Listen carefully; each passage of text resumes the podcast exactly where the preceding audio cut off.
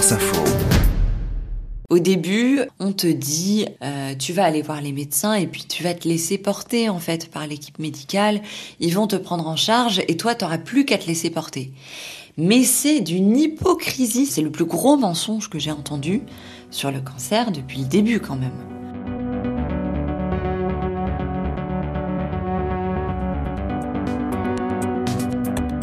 Je m'appelle Clémentine, j'ai 30 ans et je me bats contre un cancer.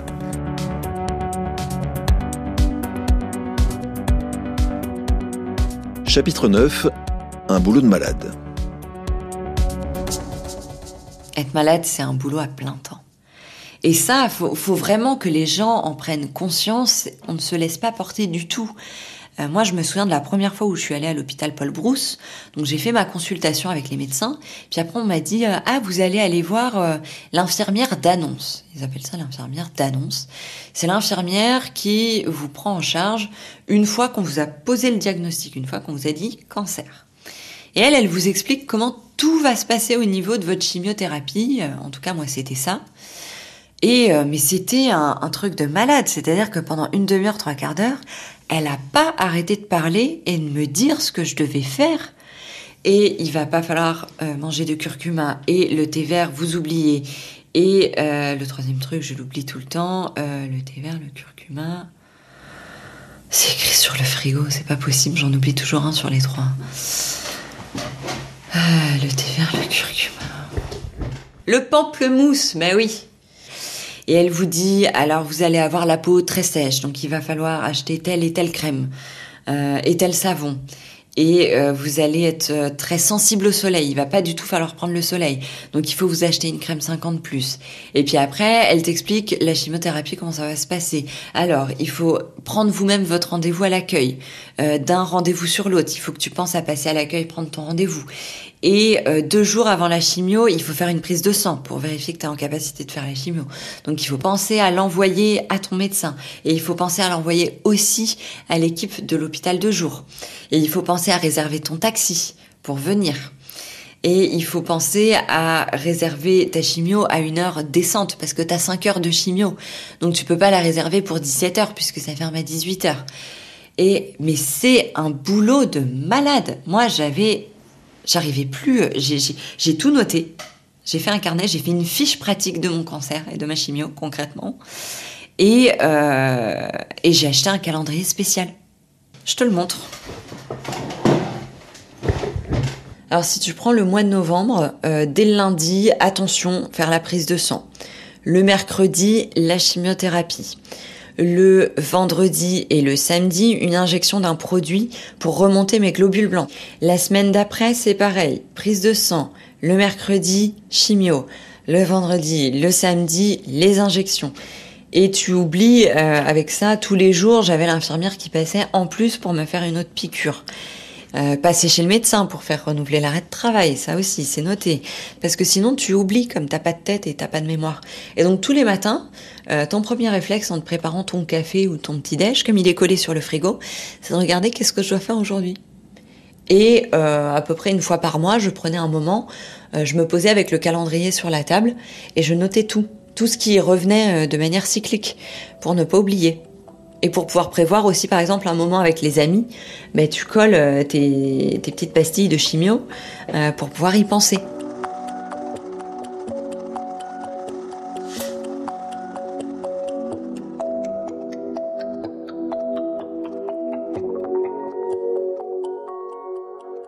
Il y a un énorme travail administratif qui va avec euh, le cancer. Euh, c'est-à-dire que dès le début, ben, c'est envoyer tes arrêts de travail, t'assurer qu'ils ont bien été reçus. Euh, moi, j'ai énormément de problèmes avec la sécurité sociale, c'est une catastrophe. C'est eux qui me payent maintenant, mais en fait, le paiement n'est pas automatique. J'ai un bug informatique sur mon dossier euh, qui ne se réglera jamais. Ils me l'ont dit, ils sont incapables de le régler et les versements ne sont pas automatiques. Donc tous les 15 jours, je dois me connecter à mon espace Amélie, je dois écrire un message en disant s'il vous plaît, donnez-moi l'argent auquel j'ai droit. Et tous les 15 jours, j'ai au bout de 3 jours une réponse qui me dit on s'occupe de votre dossier et ça met deux semaines à arriver et à être réglé quand c'est pas plus. Donc en fait, euh, tu as aussi une charge mentale sur tes comptes et sur ton argent, parce qu'il faut faire attention. Je trouve ça totalement scandaleux. On est malade, on est en arrêt de travail, on est censé se soigner, on est censé consacrer ce temps-là à aller mieux, et en fait, on le passe à gérer, mais pardon, mais une bureaucratie pas possible. Enfin, moi, ça me met hors de moi. La sécu, je ne compte plus les messages. J'ai carrément demandé un rendez-vous en agence pour qu'on me dise, mais madame, on peut rien faire et on fera rien, en fait. Vous allez vous débrouiller toute seule avec votre problème. On vous condamne, en fait, tous les 15 jours à devoir écrire à la sécu et à relancer.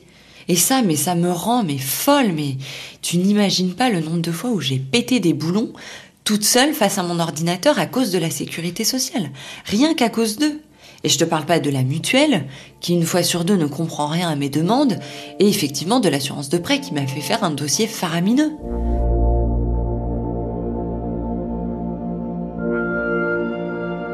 Et la Sécu, il te rajoute en plus des appels. Alors j'en ai eu qu'un comme ça, mais je pense qu'ils ont compris que c'était pas la peine d'en faire un deuxième, tu vois. Ils t'appellent au bout de deux ou trois mois d'arrêt. Ils t'informent qu'ils vont t'appeler tel jour et que tu dois être disponible pour répondre. Toi, t'as un rendez-vous médical, t'as une prise de sang, t'as une chimio, ils s'en fichent, en fait. Ils te posent pas la question, t'as pas la possibilité de changer de jour, tu dois être là, tu dois répondre à ton téléphone. Et en fait, on te dit oui, bonjour madame, c'est la sécurité sociale. On vous appelle parce qu'on fait un point avec les gens toujours quand il y a un long arrêt de travail. Et eh ben on les appelle pour savoir ben, comment ça va. Alors est-ce que vous diriez que vous allez mieux qu'au début de votre arrêt de travail? Et ça, mais ça m'a rendu folle. Ça m'a rendu folle. Ils savent que j'ai un cancer depuis le début. C'est toujours écrit cholangiocarcinome sur les arrêts de travail. Vous pensez sérieusement, les gars, qu'au bout de trois mois, je vais aller mieux alors que je suis en pleine chimio? Vous pouvez pas renseigner les gars qui appellent? C'est trop compliqué de faire ça. Parce que ça, ça te rajoute la charge mentale en plus de devoir être aimable avec la personne qui malheureusement n'y est pour rien, qui est victime elle-même du système, mais t'as juste envie de l'envoyer bouler, quoi, de raccrocher et de dire mais allez vous faire voir.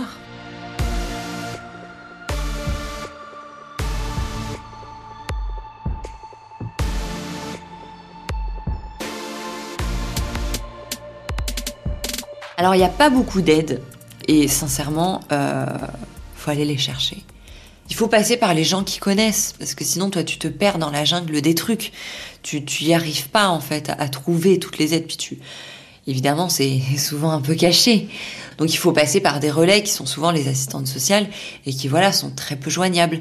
Moi la principale aide dont j'aurais besoin et, et je galère à l'obtenir, c'est une aide ménagère.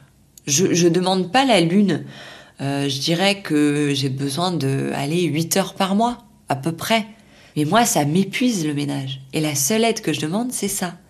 Et alors ma sécu m'accorde 15 heures, mais c'est 15 heures en tout et pour tout. C'est-à-dire que j'ai eu une fois un volet de 15 heures que j'ai réparti sur 4-5 mois. Et après, on m'a dit, bah non, c'est fini, madame, c'est une aide ponctuelle. Euh, pour euh, avoir encore droit à 15 heures, il va falloir être encore plus malade va falloir que votre état s'aggrave. Donc c'est bien. Il compte sur le fait que tu vas aller moins bien. C'est franchement agréable à entendre. Ça, c'est un moment quand on te dit ça au téléphone, tu as juste envie de les étrangler. Ça, c'est des trucs, je ne comprends pas qu'on fasse subir ça aux malades. C'est une violence pas possible.